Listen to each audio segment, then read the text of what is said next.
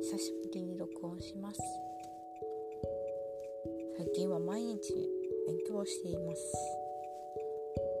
ちょっとまだ何の勉強しているか言えないぐらい恥ずかしい状況ですけど毎日最低1時間、うん、プラスに1時間2時間ぐらいはできてるかな。かれこれ1ヶ月弱続いてきました。1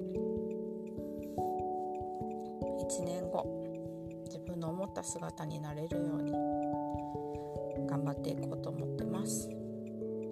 継続は力なり必ず結果につながる成果につながると思って頑張ります。